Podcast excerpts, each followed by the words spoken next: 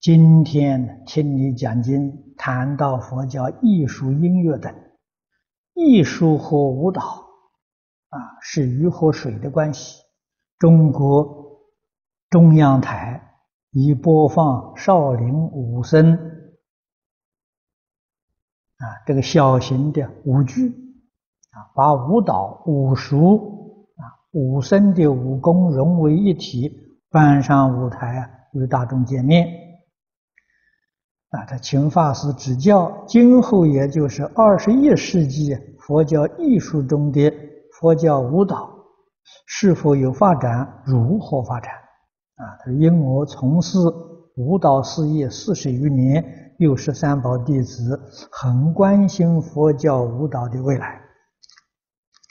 你这个想法很好，啊，我们佛教里面呢，现在跟这个天主教、基督教相比呀，我们的人才缺乏，啊，可以说是非常缺乏，啊，我们对于这个音乐啊，这个歌舞啊。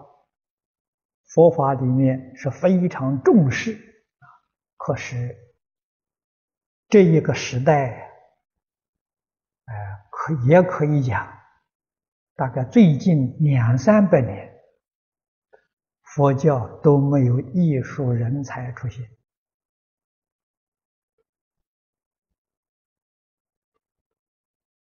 啊，好像在这个明末清初的时候。啊，有一位法师写了一个剧本《归元经》，啊，这个剧本我们翻译了很多，它是评剧，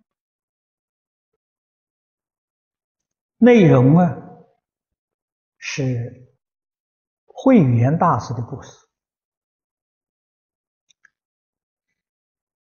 啊，还有永明延寿法师。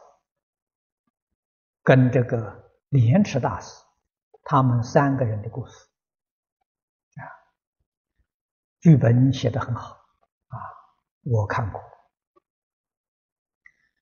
啊，所以把这个佛法搬上舞台，古人都想到了。那么现在科技发达，我们深深希望能将五法这个佛法呢。编成电视连续剧，这个效果很大啊！可以每天送到人家家庭里面去欣赏啊，接音出击最为方便。